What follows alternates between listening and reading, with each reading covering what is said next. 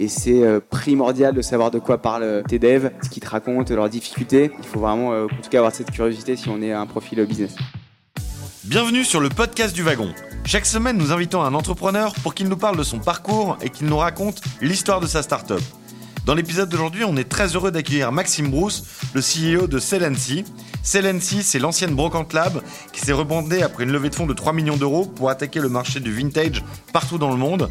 On va donc parler business, changement de marque et autres sujets qui intéressent les start que vous êtes. Alors bonne écoute à tous.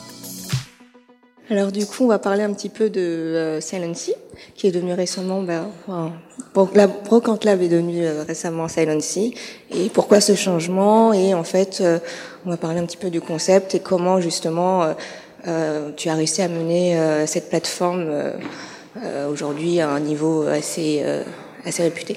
Donc déjà, ouais, en, en, deux mots déjà peut-être juste pour me présenter très rapidement, comme ça c'est toujours plus, plus sympathique, euh, avant d'entrer dans le, dans le vif du sujet. Euh, donc euh, moi j'ai 30 ans, je suis diplômé de l'EDEC, euh, et euh, ce qui m'a vraiment donné le, le goût d'entreprendre, en tout cas la, un peu le déclic que j'ai eu, c'est en 2010, quand je suis parti faire un tour du monde à vélo pendant un an, et là on avait créé avec un pote une association, donc c'était un peu la, la première phase entrepreneuriale où on a créé une association de microcrédit. En fait, l'objectif était de prêter à taux zéro euh, 100 000 euros à différents entrepreneurs dans des pays en développement. Euh, et donc, c'est ce projet-là qui euh, euh a été vraiment un déclic euh, parce que euh, on a une idée qu'on met, en, met en place. on voit les résultats et je trouve que c'est vraiment ça qui est qui est un peu le, le, le début de l'entrepreneuriat. C'est en tout cas la, la phase de créativité qu'on met en place. En tout cas, moi, c'est vraiment ça qui m'a qui m'a donné envie de me lancer. En tout cas, ça a été mon, mon déclic il y a quelques années. Euh, après ça, j'ai bossé trois ans au réseau Entreprendre Paris. Euh, donc c'est un réseau qui, euh, qui accompagne des startups. Je sais pas si euh, certainement certains d'entre vous euh, connaissent ce réseau. donc on a accompagné des boîtes comme My Little Paris, comme Mano Mano, Vid Dressing, Michel Augustin et, et plein d'autres entrepreneurs. et donc j'avais un job d'analyste. et donc c'est un peu la, la, tour de contrôle de, de l'entrepreneuriat d'être dans un réseau comme celui-là. Euh, c'est qu'on voit justement bah, toute euh, euh, toute la créativité parisienne, tous les entrepreneurs dans, dans différents secteurs d'activité très variés, sans être très opérationnel sur un sujet. Donc j'ai pas appris, j'ai pas appris une expertise dans ce job, j'ai pas, j'ai pas appris de l'acquisition, j'ai pas appris à coder, etc. mais en tout cas, j'ai eu une bonne vision d'ensemble du business. Et c'est comme ça, en tout cas, que la genèse du projet est arrivée après après trois ans. Euh, je pourrais peut-être vous reparler euh, par la suite hein, du réseau entreprendre pour ceux qui veulent entreprendre, euh, parce que vraiment c'est un, un, réseau qui, qui, va vous accompagner avec différents leviers financiers et accompagnement personnel, mais on, on, pourra en reparler par la suite. Euh, à ce moment-là, au, au, bout de trois ans, euh, je bossais sur pas mal de sujets, notamment dans les marketplaces. Euh, on accompagnait Vidacing, donc la marketplace de, de prêt-à-porter de seconde main. et à ce moment-là, j'ai changé pas mal avec euh, ma copine qui est, qui est, qui est mon associée, donc on pourra aussi parler de ce sujet de, de l'association en couple qui est un, qui est un vaste sujet. Euh, et euh, donc c'était une Charlotte qui est une passionnée de, de décoration, euh, passait beaucoup de temps à s'inspirer sur sur Pinterest et ensuite à chiner euh, du mobilier et de la déco sur eBay, euh, sur le Bon Coin, à la recherche d'une pièce sympa pour personnaliser son intérieur et sortir justement des pièces standardisées qu'on peut avoir chez tous les industriels que vous connaissez tous ici. Euh, et partant de ce constat-là, elle s'est dit il faut vraiment créer une plateforme euh, qui va à la fois être inspirante, euh, à l'instar d'un Pinterest, et qui va sélectionner pour les clients les plus belles pièces de mobilier et décoration de seconde main qui sont sur le web, donc chez les, les, grands généralistes que vous connaissez, et en offline. donc le offline dans notre marché, c'est les brocantes, qui étaient pas du tout digitalisées en 2014 quand on quand on s'est lancé. Euh, petite parenthèse sur sur la brocante, c'est c'est quand même le troisième loisir préféré des Français après le, le foot et le cinéma. Euh, donc il y, a 15 millions de chineurs euh, euh qui euh, vont dans les brocantes euh, tous les week-ends en France. Donc c'est vraiment on parle vraiment d'un gros marché et qui qui est pourtant quasiment exclusivement physique.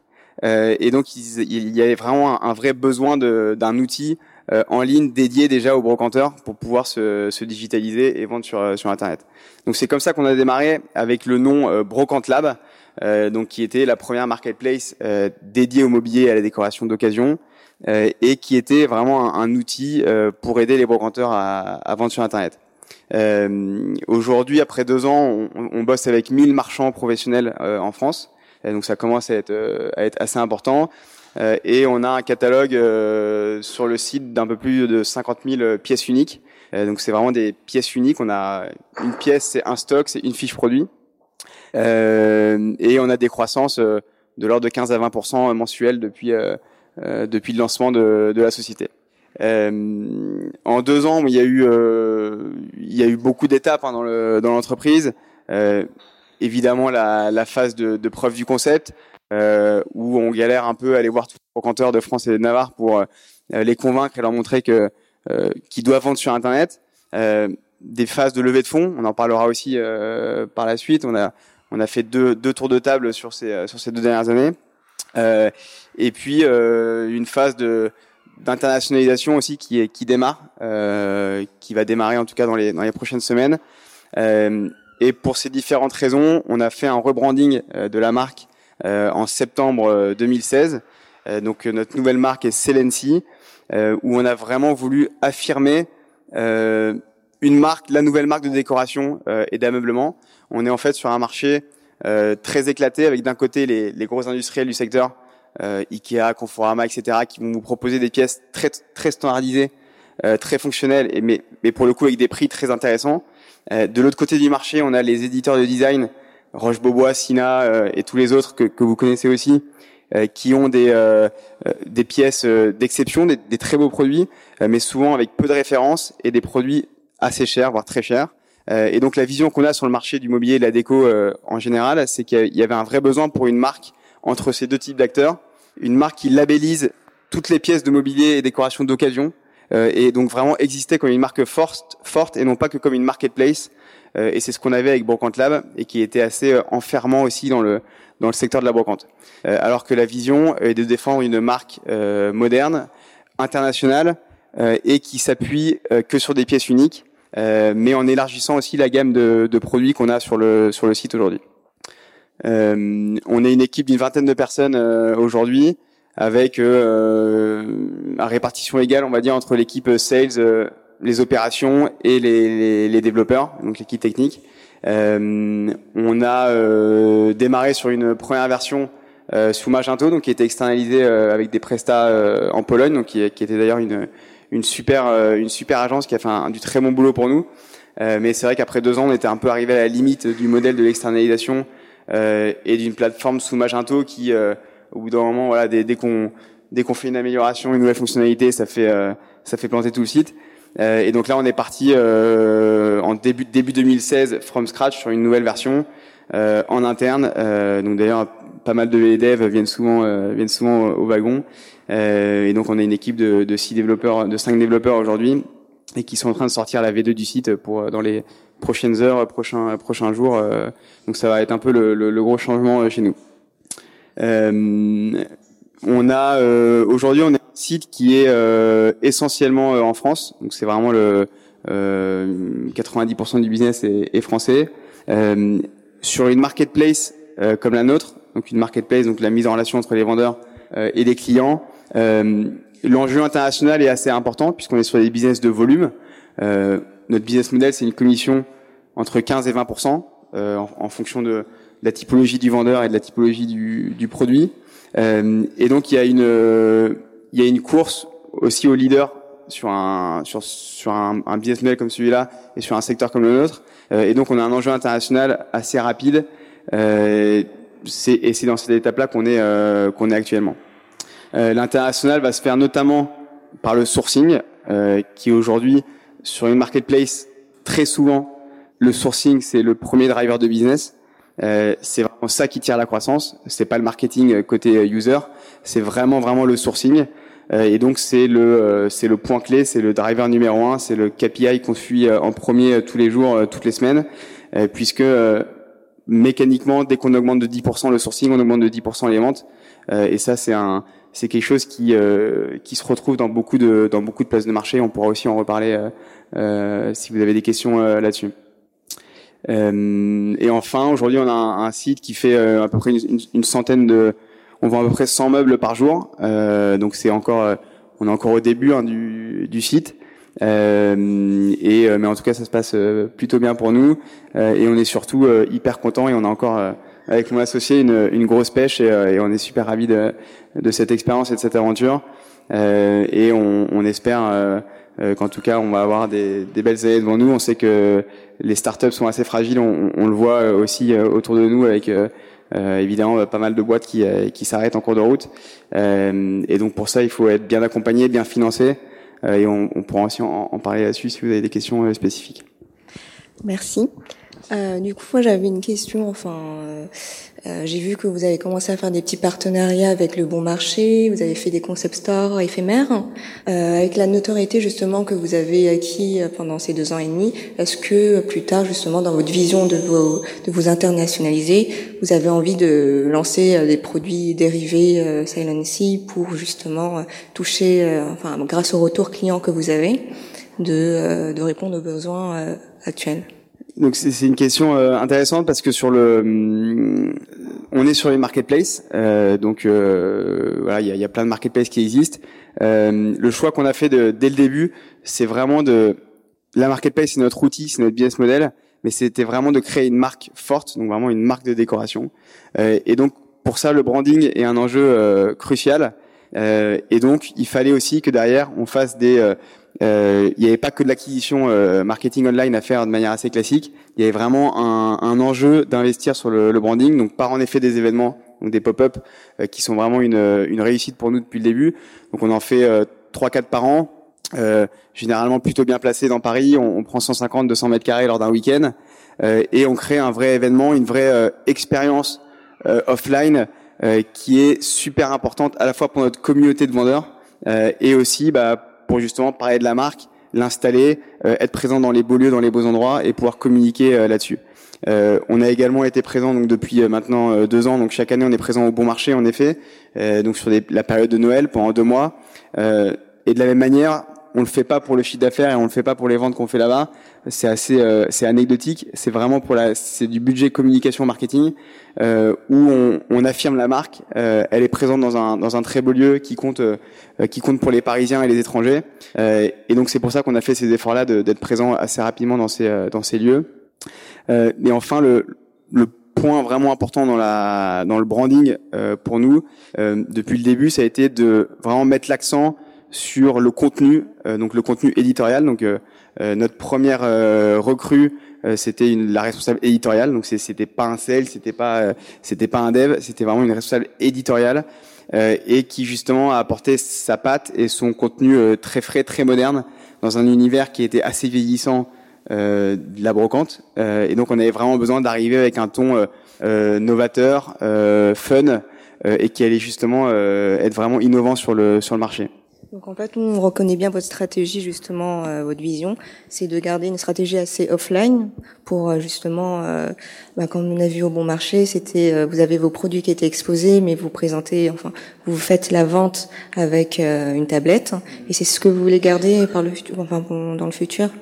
On pense qu'on est au début de l'expérience offline, donc là qu'on teste par des pop-up, par le bon marché et par d'autres événements qu'on a qu'on a en tête. On est vraiment au début.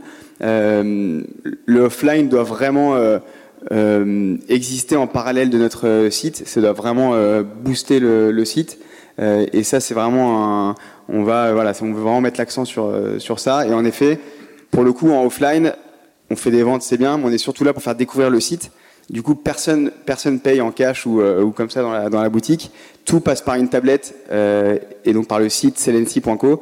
Et c'est là-dessus que le client ensuite on retrouve le produit sur le site, on se balade, on lui fait découvrir la plateforme et on passe l'achat euh, en direct pour vraiment avoir l'expérience euh, online et faire découvrir le site qui est l'objectif numéro un de, de, ces événements. Et du coup, le changement pour Silency, c'est vraiment pour avoir cette vision un peu euh, internationale, un nouveau challenge. Et euh, du coup, je pense que le site va être traduit ou est traduit déjà. Alors, un, un, un autre enjeu aussi des, des places de marché euh, au, au, global, euh, c'est en effet les traductions de, de, sites qui sont assez, assez compliquées.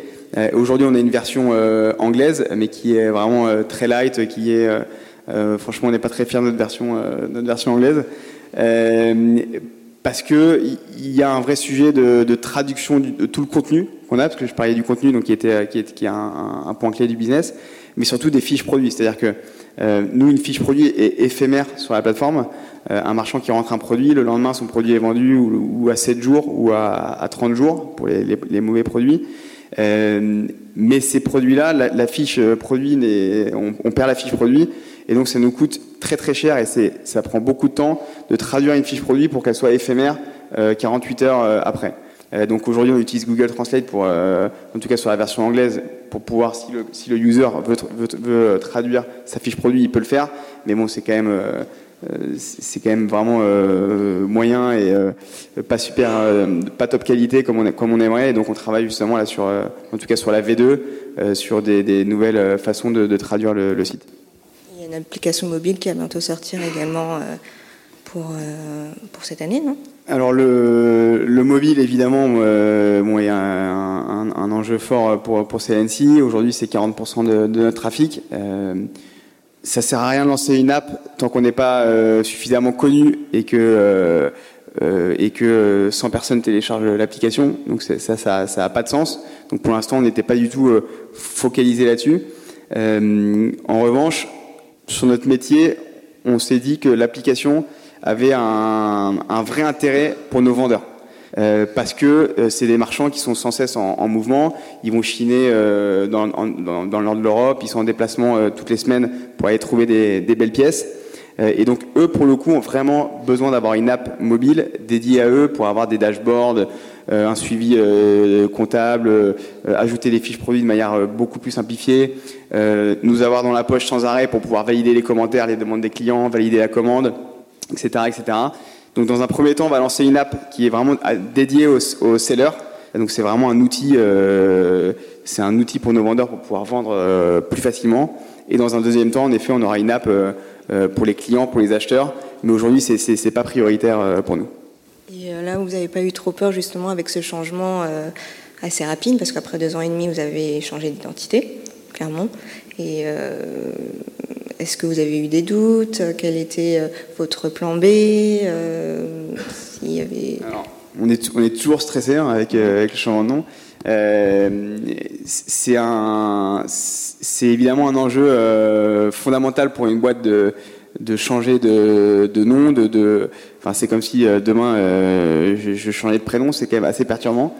Euh, et, et, donc il y avait une, il y avait une vraie pédagogie à faire, à la fois dans, à notre communauté de vendeurs, parce que pour eux c'est un vrai changement aussi. Ils s'étaient assimilés à, notre marque, à notre communauté d'acheteurs, à l'équipe Celency aujourd'hui, euh, donc euh, nos, salariés. Donc il y a une, vraie pédagogie euh, à faire. On était euh, confiants dans nos choix et on sait pourquoi on, change de nom et c'est vraiment dans la stratégie euh, de la boîte. Donc à partir de ce moment-là, à nous d'appliquer cette stratégie et, de, défendre ce nom pour que cette marque rayonne et soit vraiment la nouvelle marque de mobilier et décoration, la nouvelle marque moderne de mobilier et décoration des prochaines années. Euh, et ça, on y croit, euh, on y croit à 100%. Après, on s'est beaucoup entouré sur ce changement de nom. Euh, c'est tellement un enjeu fort que ça peut coûter énormément à une boîte. Il y a, des startups qui, qui, sont mortes sur sur un changement de, branding, pour un référencement, pour un SEO qui s'est écroulé, pour une marque où ensuite il y avait vraiment des, des mauvaises surprises, où on ne sait jamais ce que ce qu'était cette marque il y a dix ans. Peut-être qu'elle avait une très mauvaise réputation. Euh, en France, c'est plutôt facile de le trouver, mais dans d'autres pays, quand vous allez vous lancer dans un autre pays, en fait, cette marque dans la tête des gens, c'était un truc, euh, un truc qui collait pas du tout. Donc, il y a mille raisons euh, qui font qu'un changement de marque peut être, euh, peut être dur et peut être impactant négativement. Et donc, c'est comme ça que nous, on s'est entouré, en tout cas, de, Blablacar, de Cheers, de Mano Mano. ces marques-là qui ont aussi fait un rebranding après 2, 3, 4, 5 ans, voire plus. Euh, et on et c'est vrai qu'il y a des il y a des choses sur lesquelles il faut vraiment faire attention. Nous on avait notre, checklist de euh, on avait un Excel avec 100 lignes à suivre euh, où il fallait vraiment tout tout bien checker avant le, avant le changement de nom. Là ça fait deux mois qu'on a changé, on n'a pas eu de mauvaise surprise encore. Euh, on est encore sur l'URL brocantlab.com, euh, mais avec la marque Celency. Euh, on va certainement garder cette URL pendant encore quelques mois, le temps que le nombre de requêtes sur Google soit plus fort sur Celency que sur euh, Brocante Lab. Donc généralement, ça prend, euh, ça peut prendre six mois, ça peut prendre un peu, un peu plus de temps pour pour certaines marques. Euh, et ensuite, on fera la, la vraie migration, en tout cas euh, pour l'URL du changement de marque. D'accord. Bah, du coup, en parlant de stress, ça me permet de vous lancer sur le sujet du, bah, là, vous êtes fondateurs tous les deux, vous êtes en couple. Comment ça se passe justement cette vie à deux avec autant de challenges, de stress et de d'attente Alors ça se passe très bien. Euh, euh, de la même manière, pareil, c'était un, vrai choix aussi du, début, l'association en couple. on a rencontré beaucoup d'entrepreneurs qui étaient en couple avant de, décider de s'associer, parce que euh, c'est pas comme s'associer avec un, pote ou, avec un frère ou euh, voilà, c'est différent. Il euh, y, a, une, intensité euh, différente. C'est du 24-24. C'est des enjeux qui sortent de la vie de couple. Il y a des enjeux financiers quand même qui rentrent aussi, qui rentrent dans, notre vie de couple maintenant par, la boîte. et donc c'est vrai qu'il fallait vraiment savoir là où on mettait les pieds et être conscient de, ça.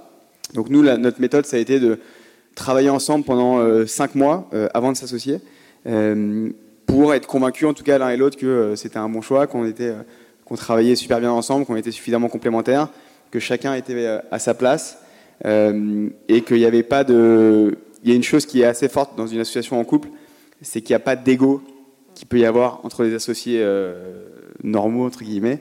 Euh, et souvent, l'ego est un, point qui, euh, un point de rupture euh, dans une association. et pour tout associé, enfin, la vie d'une association est de toute façon difficile et, et chemin d'embûche, et ça, on le, sait tous, et c'est le premier critère de, de, rupture d'une boîte. Hein. donc, donc, clairement, il y, a, un vrai sujet. après, voilà, on, on s'est entouré là-dessus. Aujourd'hui, c'est la valeur. On, est convaincu que c'est une force de, la boîte. Euh, parce qu'on est focus à 100%, on est, à fond. Euh, euh, il y, a un côté extrêmement naturel entre les associés où on se comprend très vite, où chacun est dans, est dans son domaine. et, et c'est vrai que ça fait avancer la, boîte plus vite aujourd'hui. Et donc on espère que ça va, ça va continuer comme ça à l'avenir. Mais c'est vrai qu'il y a une zone de risque forcément plus forte. mais si elle est maîtrisée, c'est un, un, un, facteur d'accélération énorme pour, pour une boîte d'être d'être associée en couple. Il y a eu des très belles associations euh, euh, en couple. Euh, il y a des échecs aussi, mm. mais comme dans toute, comme dans toute vie d'associé finalement. Donc vous êtes bien fixé des objectifs chacun de son côté et une limite à pas dépasser pour pouvoir avancer. On a même des règles d'associés. Strictes. très strictes et qu'on ne respecte pas toujours, mais, mais, qui sont importantes pour recadrer les choses régulièrement et ne pas ne pas avoir, euh, ne pas penser Celency non plus 24 euh, heures sur 24, euh, toutes, toutes, toutes, nos soirées, tous nos week-ends. C'est forcément un, forcément on vit Celency à 1000%. et le challenge, notre challenge en tout cas, c'est d'arriver à prendre un peu de recul par rapport à ça. et c'est, c'est pas forcément facile évidemment. mais si on veut que la boîte soit un succès et dure longtemps, 10, 15, 20 ans, de toute façon, il faut aussi qu'on se préserve euh, dans notre vie euh, personnelle. Et du coup, pour le côté un peu technique, euh, pour la création, donc c'était un challenge en couple. Donc vous avez dû le faire des levées de fonds, avoir quand même un, comment on appelle ça déjà, un petit, une petite cagnotte pour commencer. comment ça s'est passé? C'était pas trop dur? Est-ce que vous avez des conseils justement à donner aux personnes qui veulent créer leur start-up en sortant d'études ou euh, qui ont une envie comme ça, ils se réveillent, j'ai envie d'ouvrir, de créer une start-up. Est-ce que vous avez des, conseils? Donc euh, nous là-dessus, on a euh, de manière assez classique, on a apporté au début une somme d'argent au minimum, donc on avait apporté 20 000 euros chacun en capital. c'est important toujours, en tout cas, que les fondateurs investissent dans la boîte. Il y a des entrepreneurs qui mettent 1000 euros, 1500 euros. Quand on sort d'études, on, peut l'entendre. Euh, mais si quelqu'un bosse depuis 2-3 ans, voire plus, euh, et qui qui met pas euh, qui met pas une somme d'argent minimum, c'est un mauvais signal. et donc c'est vraiment important de au-delà des, années que qu'on passe dans la boîte, et donc évidemment que c'est le risque de l'entrepreneur, mais c'est vachement important de, se mouiller financièrement et de mettre, voilà, nous, moi j'ai mis tout mon argent à l'époque dans la boîte, et c'est vachement important pour justement la crédibilité, euh, les personnes que vous allez aller voir qui vont euh, éventuellement investir chez vous. Euh, et donc ça c'est vraiment, enfin c'est vraiment le, minimum en tout cas pour, pour démarrer une boîte. Ensuite très vite on s'est fait aider de, de, pas mal de gens à Paris. Donc il y a Paris est une ville hyper dynamique, très animée sur l'accompagnement des startups. Il faut en profiter. Nous, on a, au début, on a bénéficié de Paris Initiative Entreprise, qui est un, prêt à taux zéro pour les, les, fondateurs. Donc, ce qui est bien de ces prêts à taux zéro, c'est que c'est du quasi fonds propre, donc c'est considéré comme de l'apport des fondateurs. Donc, moi, j'ai mis 20, je suis allé chercher 15 000 euros de prêt à taux zéro, donc c'est comme si j'avais mis 35 pour un banquier ou, euh, ou quelqu'un qui va regarder le dossier, c'est comme si j'avais mis 35. Et donc, ça crédibilise encore plus le dossier, ça, ça donne plus de poids et plus de, plus de valeur. Euh, rapidement, on a, eu, on a bénéficié aussi de, de la BPI euh, avec la French Tech donc ça, c'était un super, euh, un super financement qui existe encore aujourd'hui, la subvention de, 30 000 euros, donc qui nous avait permis bah, justement de faire la, première version du site. Euh, on avait mis du, dev et, de, et, de, et du design euh, sur, sur ce financement-là, et ça, c'est, enfin, une aide. Voilà, quand, il y a 50 000 euros dans la boîte et qu'on vous donne 30 000 euros en plus en subvention, enfin, c'est, juste énorme. Donc ça, c'était vraiment magnifique au, début de l'entreprise. Quelques mois plus tard, on a bénéficié de Réseau Entreprendre Paris, donc je vous en ai parlé rapidement, euh, donc un réseau d'accompagnement, euh, de la même manière, qui va vous financer donc à taux zéro, autour de 30, 40, voire 50 000 euros. Donc idem, c'est quand même un, levier de financement super intéressant, d'autant plus que avec un financement comme ça, vous êtes capable d'aller voir une banque. Euh, enfin, la banque va vous écouter parce que Réseau Entreprendre a une, une super crédibilité à Paris. Ils sont notamment financés par la mairie de Paris, par la région, etc. Euh, et donc il y a des deals qui sont passés entre Réseau Entreprendre et les banques euh, parisiennes et nationales aussi, hein, puisque Réseau Entreprendre est, présent au national. Euh, et donc grâce à ça, on a, pu aller avoir, on a pu avoir une enveloppe de 100 000 euros supplémentaires. Et ça, de la même manière, c'était après 12, même pas, même pas euh, 10 mois d'activité, donc on était vraiment tout tout petit. On faisait, je sais pas, 5, 5, 5 bandes par jour. Et ça a permis vraiment de développer l'entreprise et d'investir notamment en RH. Donc c'est comme ça qu'on a recruté notre équipe commerciale euh, et les premières personnes qui étaient super importantes pour l'entreprise. Pour Ensuite, au bout de 10 mois, ouais, donc là, à ce moment-là, au bout de 10 mois, donc là, on a fait notre première levée de fonds euh, de 500 000 euros, donc avec des business angels. Euh, l'approche qu'on avait, c'est vraiment l'approche qu'on a depuis le début et qu'on a encore aujourd'hui, c'était d'être vraiment. Enfin, on a toujours été super intéressé par l'accompagnement, donc être bien suivi, donc aller chercher les personnes qui certes ont de l'argent, mais surtout qui peuvent nous apporter sur le business. Donc ça a été vraiment notre focus euh, principal dans notre euh, première levée de fonds. Euh, petit tips là-dessus, la levée, on l'a fait en, six semaines. notre meilleur investissement, ça a été l'investissement LinkedIn, donc le, premium à 50 dollars par mois. et avec ces 50 dollars, vraiment, on a fait les 500 000 euros, alors qu'on était encore une fois minuscule. Donc, on, on vendait pas les chiffres de la boîte, on vendait vraiment la vision, l'avenir euh, et puis euh, voilà ce qu'on ce, qu'on peut vendre euh, à ce moment-là, mais c'était vraiment pas les chiffres réalisés. et on l'a vraiment fait sur LinkedIn en ciblant tous les business angels qui étaient intéressés par les marketplaces, donc qui vraiment investissaient dans les marketplaces. Donc c'était assez précis hein, comme, comme listing. Donc j'avais une trentaine de personnes dans le listing que j'ai contacté par, par LinkedIn. Et sur les 30, on a eu 20 rendez-vous et, et 15, qui ont, 15 qui ont investi. Donc ça s'est fait très très vite. Euh, euh, et, donc tout ça pour dire qu'il ne faut pas en tout cas avoir des chiffres euh, délirants pour, pour lever au début, c'est évidemment sur la vision, sur l'équipe fondatrice, sur, sur, sur ce qu'on vend à nos, à nos investisseurs. Ça s'est super bien passé, donc c'est comme ça qu'on a, qu'on a levé avec bah, Thierry Petit de, Showroom, avec Oleg de Photolia, Renaud Guillerme de Vidassing. on avait un gros enjeu sur les réseaux sociaux depuis le début parce que c'était notre premier channel d'acquisition. Donc on, est, on était allé chercher à l'époque le le DG France de Twitter, euh, donc Olivier Gonzalez, euh, parce qu'on voulait vraiment avoir son, euh, input vraiment sur, le social media. on est allé chercher Pierre Trémolière, qui était le fondateur de La Maison, qui était un, site référent dans la déco sur Internet. Euh, Emery Jacquia de la Camif également, donc, qui était aussi un site de, vente de mobilier. Voilà, donc vraiment des entrepreneurs qui pouvaient nous aider sur, le développement de l'entreprise. Grâce à cette levée, on a vécu euh, une petite année. Donc on a fait 12 mois euh, où là on a eu une forte croissance, on était à 20-25% de croissance mensuelle. Et donc là ça se passait super bien pour nous. Et début janvier 2016, euh, on a commencé à se mettre dans la série A. et là on s'est fait accompagner par Chausson Finance, donc par Joris Thomas qui est un, super, en tout cas une super personne pour, pour les lever, donc un, un gars assez junior. Euh, mais qui était vraiment top euh, et, euh, et, que je recommande en tout cas pour, pour, vos levées de fonds également. On a bossé ensemble pendant six mois donc de janvier à juin, et on a closé cet été.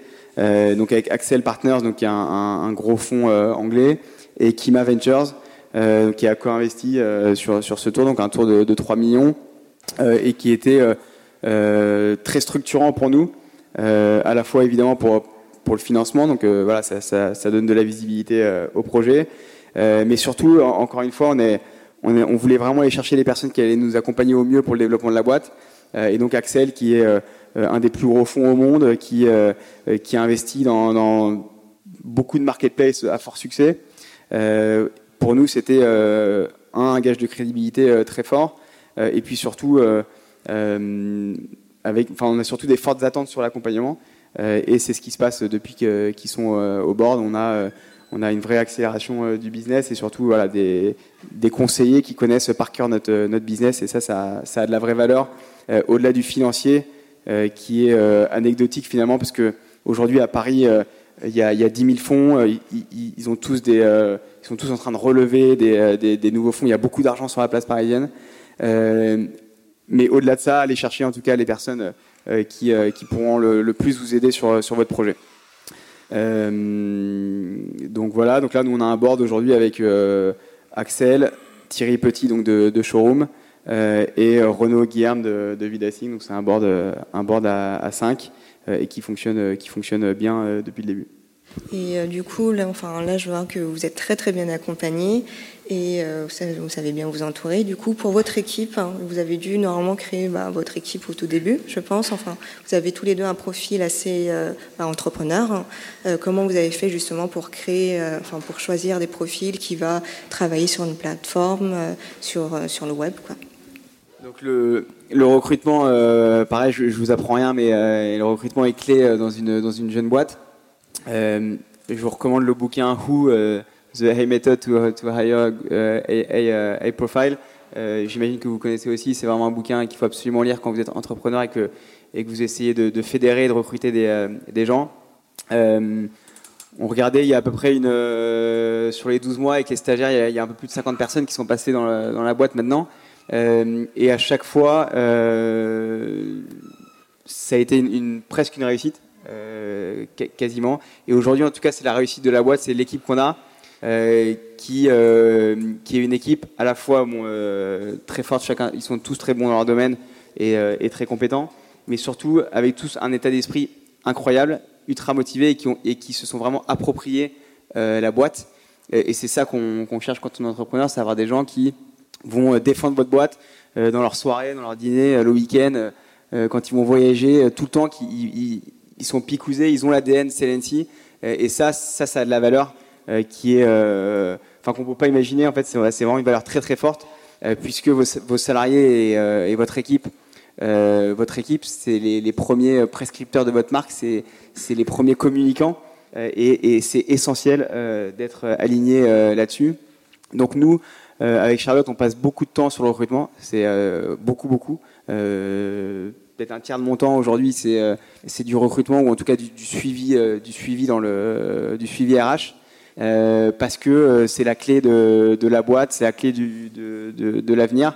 et si dans vos 20 premiers employés, il y en a, il y en a un, deux, trois qui sont qui sont pas dans l'état d'esprit, c'est eux qui ensuite vont imposer un état d'esprit pas suffisamment engagé et engageant dans, dans la boîte. Et ça, ça faut, faut très vite se séparer de, de ces profils-là. Euh, c'est ce qu'on a fait sur une, une, erreur, on va dire, dans, dans, depuis le, le début de, de, de, la boîte. Mais en tout cas, voilà, pas hésiter à passer beaucoup de temps sur le recrutement. C'est euh, c'est euh, très très impactant et euh, encore une fois, la clé de la clé de la réussite, euh, ça, ça passe par le, le RH. Aujourd'hui, on est dans une dans une étape de l'entreprise où on commence à recruter des key people.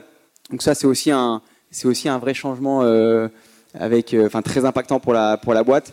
Euh, c'est que bah, évidemment, bah, les deux premières années, euh, c'est très souvent les, fondateurs qui, euh, portent à bout de bras l'entreprise. et le plus vite possible, il faut trouver les 3, 4, 5, 6 personnes key people dans leur domaine, marketing, sales, opérations, techniques, product, et qui vont ensuite retransmettre à leurs équipes votre vision et votre culture de boîte. et là, on est, on est vraiment dans cette phase-là aujourd'hui et c'est super excitant parce qu'on a des, des top profils euh, qui nous rejoignent et qui, euh, et qui sont dix fois meilleurs que nous dans leur sujet. Et, et là, c'est vraiment, on sent une autre, une autre étape de l'entreprise. Mais vous avez des notions justement, enfin, de codage parce que nous on est au rugby, donc là on apprend, on est au wagon, pardon, et on apprend à coder. Est-ce que vous avez eu des formations avant de vous lancer ou des petites notions On était tous les deux vraiment pas du tout, enfin pas du tout un sujet tech.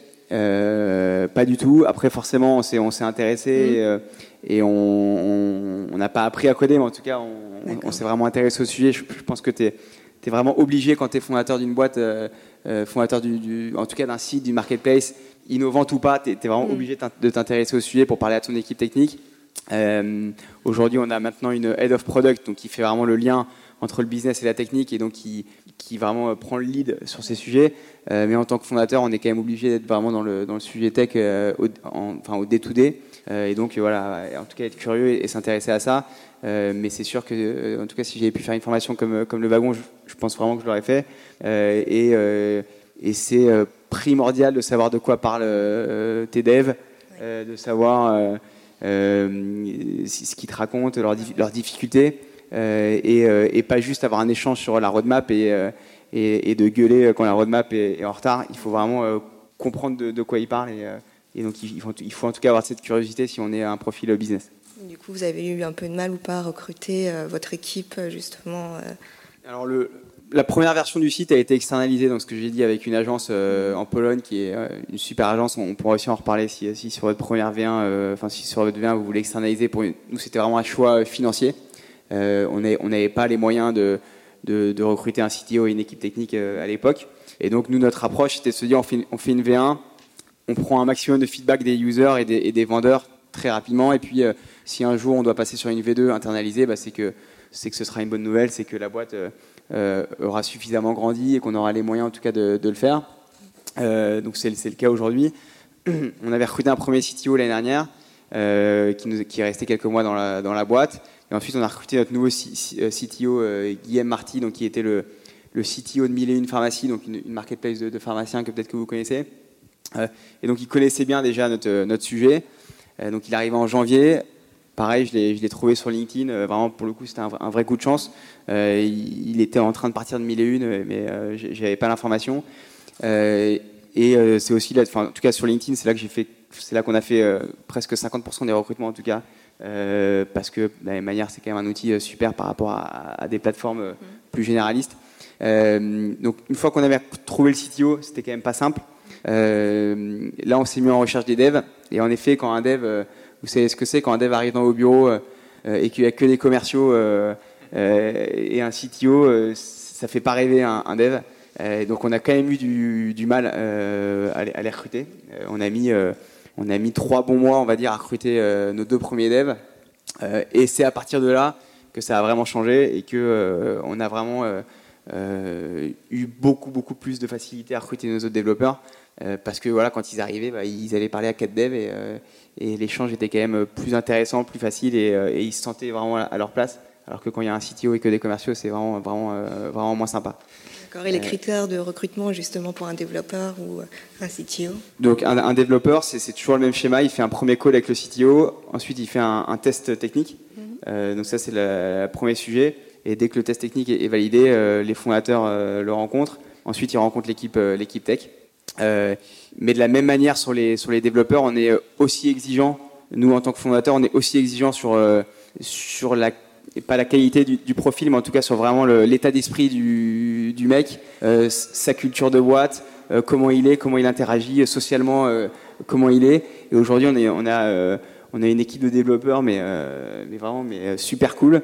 et qui sont vraiment intégrés totalement dans la boîte, qui font, qui font la, la teuf avec nous tout le temps, qui sont vraiment des profils sales quasiment, euh, et c'est vrai que c'est assez rare, en tout cas, euh, pour avoir fait beaucoup d'entretiens euh, de développeurs. Et pour nous, c'était important pour qu'ils soient vraiment intégrés et au cœur de, de l'entreprise. Là, j'ai vu sur votre profil, sur ton profil Twitter, que tu recrutais justement un associé opérationnel. Est-ce que c'est encore d'actualité ou pas? Alors, sur l'équipe technique, on, va recruter, euh, on va recruter un lead dev euh, dans les prochains. Euh, enfin, c'est en cours de recrutement, donc on, voit des profils aujourd'hui. on va recruter un dev mobile, puisque c'est aussi nos, nos, prochains projets là dans les dans les semaines qui arrivent. Donc ça, c'est vraiment les deux priorités techniques sur le recrutement. et puis ensuite, il va y avoir d'autres recrutements, mais plus en effet plus opérationnels, notamment au marketing et à l'équipe sales, puisque comme je l'ai dit, le sourcing, donc le nombre de marchands et le nombre de produits, c'est le driver numéro un de business. Euh, et donc on a euh, aujourd'hui on a six sales euh, et donc on a vraiment besoin de, recruter des, nouveaux commerciaux en 2017 pour accélérer la croissance en France et dans les nouveaux pays qu'on lancera. Pour, pour, les boîtes de, comme, comme, tu disais de Ikea ou des boîtes qui, font du design de produits, une de leurs qualités de, de ce qu'ils vendent, c'est la standardisation de produits et, et un niveau de qualité. Mm. Et Comment vous, envisagez ça euh, euh, Parce qu'il y a même les tailles, elles sont standards. Que, comment vous pensez à ces choses-là Comment vous Parce que si tu, parlais beaucoup de la, de la de branding, euh, comment penses-tu créer ce, ce, type de standardisation pour que, pour que et de, et de qualité Comment vous pensez ça? Alors aujourd'hui, nous justement la force vraiment en tout cas de, de Celency, c'est qu'on s'appuie sur des pièces uniques, donc ils vont personnaliser l'intérieur des clients. Et ça, c'est vraiment le, le, le message, c'est que aujourd'hui, il n'y a plus besoin de déménager euh, pour changer l'intérieur. Euh, c'est fini euh, l'année de nos grands-parents où, où à leur mort, c'était le même appartement que, que, que, que 20 ans avant. maintenant, les gens souhaitent changer d'intérieur très régulièrement. On n'est pas au niveau des, des dressings, du changement des dressings, mais on, on, y sera peut-être un jour. Euh, donc il y a une envie de nouveauté, il y a une envie de, de, voilà, de, de changer son salon, de changer sa chambre, etc. Donc nous, c'est ce qu'on apporte avec, avec CNC pour acheter et vendre plus facilement, en tout cas ces, euh, ces pièces. La question est, est, bonne sur le côté standardisation. Euh, à nous d'arriver sur un produit où on vend de la pièce unique, d'arriver à quelque part le standardiser. C'est-à-dire par des sélections de produits, voilà la sélection euh, scandinave, euh, euh, la sélection table scandinave, voilà, donc là, il y a une sélection de produits, d'une de 200 produits par exemple, où du coup la sélection, en tout cas le, le chineur, le user, sera pas perdu euh, comme sur les, les grands généralistes, euh, parce que la sélection sera très fine, ajustée euh, à la demande euh, du client. Ensuite, le deuxième challenge, c'est sur le produit, donc vraiment la, la, plateforme. Il faut arriver justement à avoir les bons critères, les bons filtres de taille, par exemple. certains cherchent une chaise de 60 cm sur 35 euh, et il voulait vraiment euh, cette, euh, en tout cas, il avait vraiment ce critère. Pour lui, c'est un critère fort qui est aujourd'hui, en effet, compliqué à gérer sur une place de marché de pièces uniques, mais sur lequel on est en train de travailler pour standardiser la Chine, en tout cas la, pour la démocratiser plus facilement. Euh, on est, vous avez parlé de, de des pop-up stores et euh, de, la, de, votre volonté de, de pouvoir toucher des, des, gens en vrai, euh, de montrer des produits en vrai, etc. En fait, euh, quel est l'équilibre? Vous avez dit que c'était beaucoup pour la communication. Est-ce que c'est pour rassurer aussi les clients, pour qu'ils puissent toucher des produits, pour qu'ils puissent vous toucher, pour qu'ils puissent euh, comprendre votre système? Enfin, Quel est l'équilibre entre le virtuel et le, le réel et pourquoi? Alors, Aujourd'hui, on, ne le connaît pas l'équilibre, on ne sait pas. On est vraiment en phase de test euh, continu. Euh, on ne sait pas s'il faut qu'on fasse euh, un événement tous les mois, trois fois par an, toutes les semaines. on est vraiment en train de tester différents modèles là-dessus.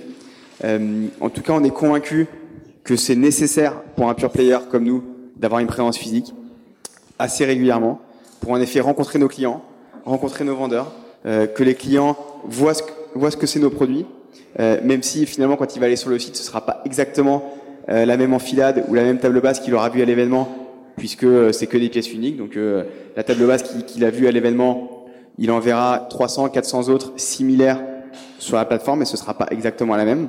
Mais en tout cas, c'est vraiment l'enjeu de réassurance. Aujourd'hui, un client, il a besoin d'être réassuré. alors il y a plein, il y a plein d'outils sur les sites pour être pour être rassuré sur le temps de livraison, sur euh, les, les, les, avis, les avis clients, les avis vendeurs. Il y a, il y a plein, plein de moyens et plein de fonctionnalités pour assurer, réassurer le client. Euh, mais en effet, les, euh, le offline permet ça. Euh, et je pense que c'est un, un, un, channel qui est indispensable à, à notre croissance. Euh, moi, c'était plus une question sur la partie internationalisation et un peu le, la roadmap euh, justement sur le futur. Euh, déjà, premièrement, quels sont les pays que vous ciblez en premier euh, pour Celency Et euh, justement, du coup, par rapport à ces pays-là, est-ce que dans, enfin, dans les nouveaux pays, la- l'implantation de la marque Celency va se faire plutôt en, via les des nouveaux fournisseurs ou au contraire en essayant de vendre à des nouveaux clients localement?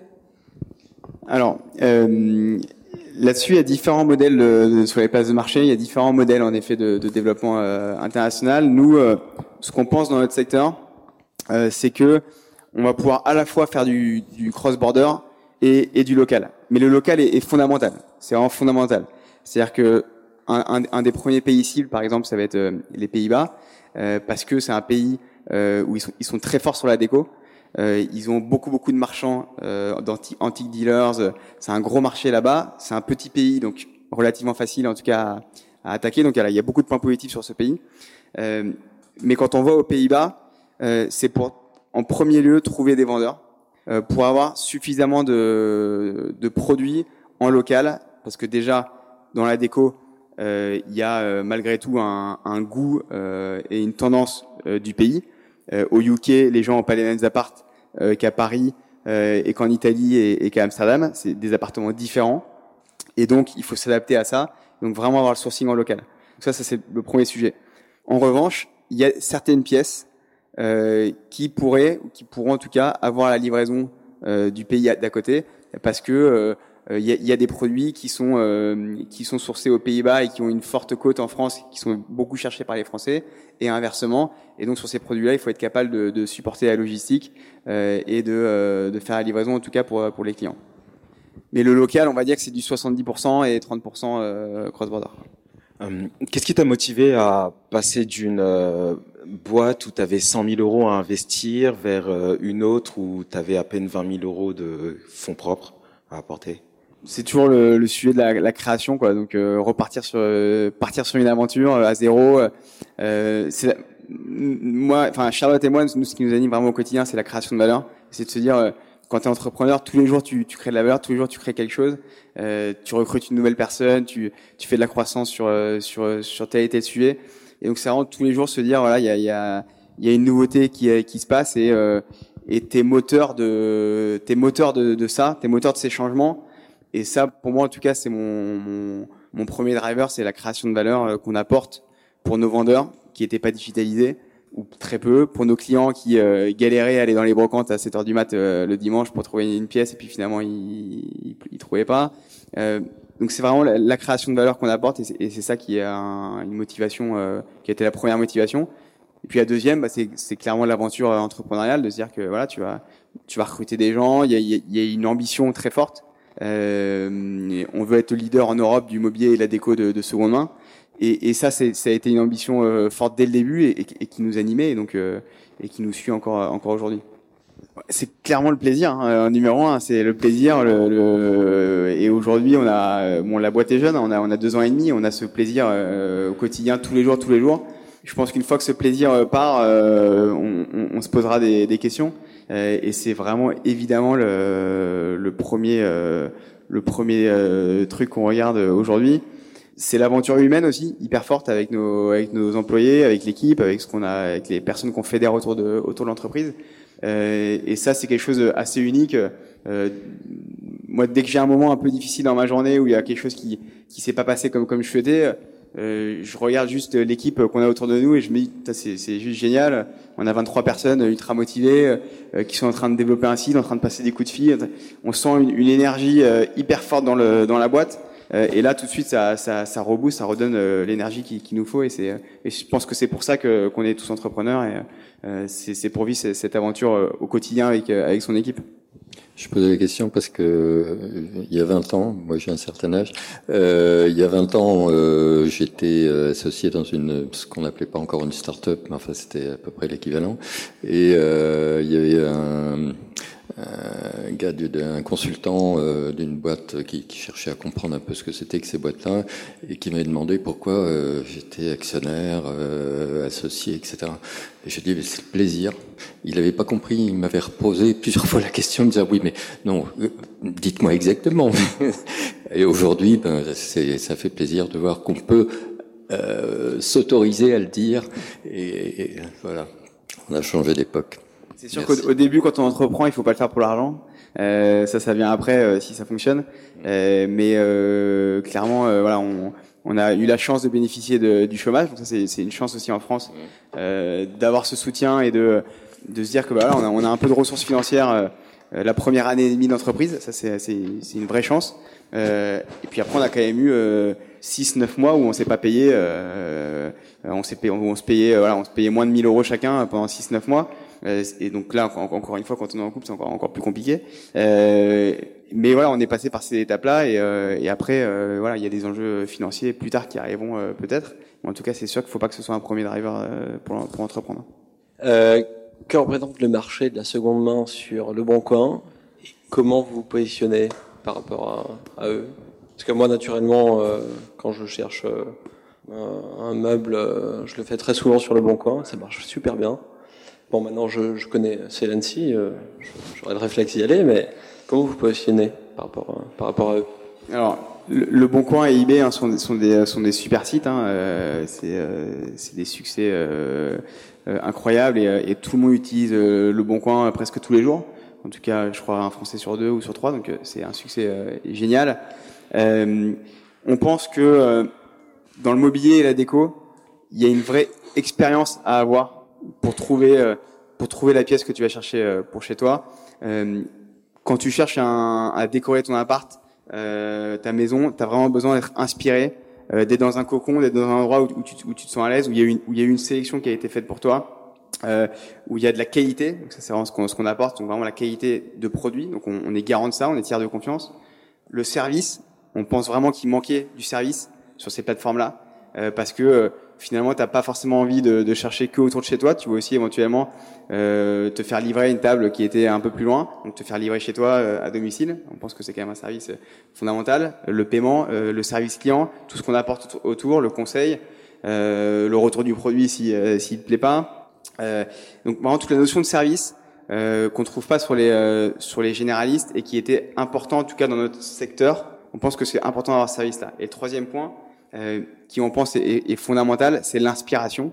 Euh, et c'est ça qui manquait en tout cas dans notre secteur, euh, c'est que euh, peut-être qu'à un moment donné, tu as une idée très précise de ce que tu cherches, et donc euh, sur les plateformes généralistes, ça va être le meilleur outil pour le pour le pour le trouver. en revanche, si tu te dis voilà, je, je cherche une table, mais je, je sais pas trop si c'est du vintage, du scandinave, de l'industriel, je, je sais pas trop ce que je veux comme table. Tu as besoin d'être inspiré et d'être plongé dans des visuels d'intérieur où tu vas t'identifier et, et ça, c'est vraiment le travail qu'on fait nous au quotidien sur la partie contenu, euh, visuel, inspiration, et, et, qui est, euh, en tout cas, euh, dans notre vision, euh, cœur de business euh, pour vraiment faire un, un, un, gros site de mobilier et de décoration. Euh, moi, j'ai une question plus sur le branding. Brocante Lab, c'était assez simple à comprendre. En revanche, juste le choix sur euh, Donc, j'espère que ça te plaît, Celency, quand même. non, mais en effet, Brocante Lab était un, un nom très facile. C'est pour ça qu'on a démarré avec ça. Euh, ça a été un nom euh, très bien d'ailleurs pour nos, deux premières années et on n'a aucun regret avec euh, avec ce nom-là parce que ça nous a permis justement d'aller euh, parler du projet très facilement aux, aux, marchands. Et encore une fois, encore une fois, les marchands c'est notre le premier euh, driver hein, de, de, réussite. et donc ils se sont identifiés très facilement avec Brocante Lab. On va digitaliser la brocante et donc c'était c'était très bien. après deux ans, on a un peu retravaillé sur bah, là où on en était, on s'est un peu fait un point d'étape aussi de, de, la boîte euh, sur la vision, sur ce qu'on voulait en faire de, de ces entreprises. Euh, et on, est, on était plus aligné en fait avec euh, avec le nom historique parce que on avait une dimension internationale forte. On veut aller à l'international, on veut on veut être fort dans dans d'autres pays. et Brocante Lab était très compliqué pour les pour les étrangers. ça ça passait pas. Donc c'était déjà une, une vraie une vraie faiblesse.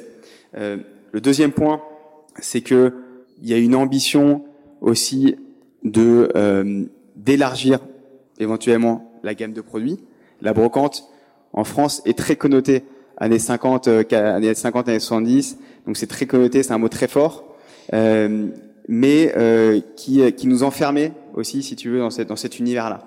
Et donc on avait besoin d'une marque plus forte, qui nous ressemblait et qui nous qui allait nous permettre justement euh, d'affirmer cette nouvelle marque de mobilier déco de seconde main qui sélectionne les plus belles pièces de mobilier et décoration et donc Celency euh, et cette marque-là euh, aujourd'hui.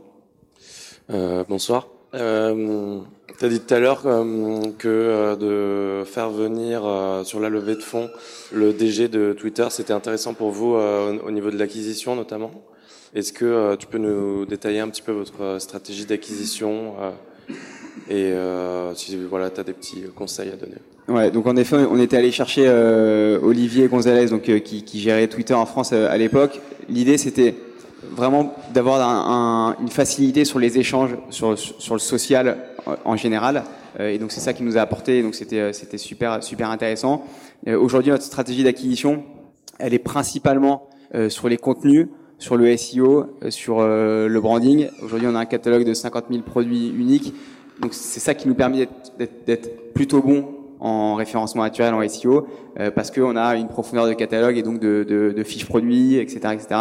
Et par tout le contenu qu'on apporte, euh, le SEO aujourd'hui est, euh, en tout cas, euh, en tout cas les, les, les channels gratuits, c'est 70% du business aujourd'hui, un peu plus, et on va dire 30% sur le, payant, très classique, AdWords, Facebook et du retargeting.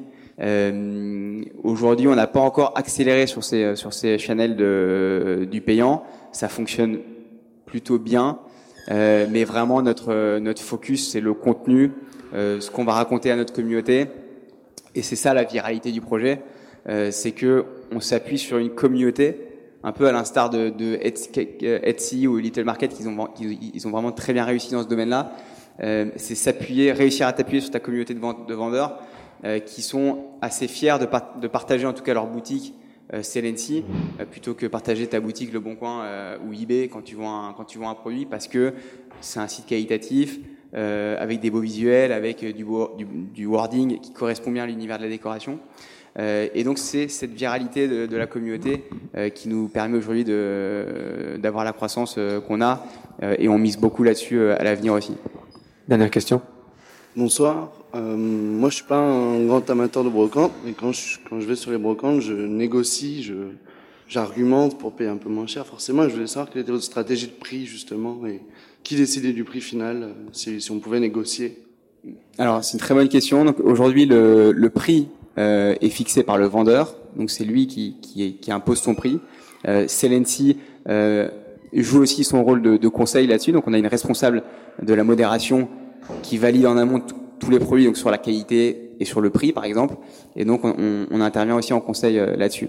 Euh, le deuxième point c'est en effet il y a une vraie volonté de l'utilisateur de, de, retrouver aussi la notion de bah, que tu as en, en expérience euh, sur les brocantes donc euh, en offline et donc on a lancé la fonctionnalité il y a, il y a quelques semaines de négociation. Euh, donc c'est pas sur tous les produits puisque le, le backlog, donc les, les anciens produits n'ont pas la, la, fonctionnalité, mais tous les nouveaux produits qui rentrent sur le site, le vendeur choisit ou pas d'ouvrir à la négociation. Euh, et donc ça c'est d'ailleurs un, une feature qui, qui fonctionne, euh, enfin qui est, qui est un super succès pour nous depuis, depuis qu'on l'a lancé, euh, parce qu'il y a un vrai intérêt et une vraie, euh, une vraie proximité avec le vendeur que, que le user voulait trouver aussi sur la plateforme. merci beaucoup Maxime. Ah, merci, à vous. C'est fini pour aujourd'hui. Merci d'avoir écouté ce talk. Si cet épisode vous a plu, pensez à vous abonner sur iTunes. Si c'est déjà fait, je vous invite à laisser un avis et à le partager sur vos réseaux préférés. À la semaine prochaine pour un nouvel épisode. Salut à tous.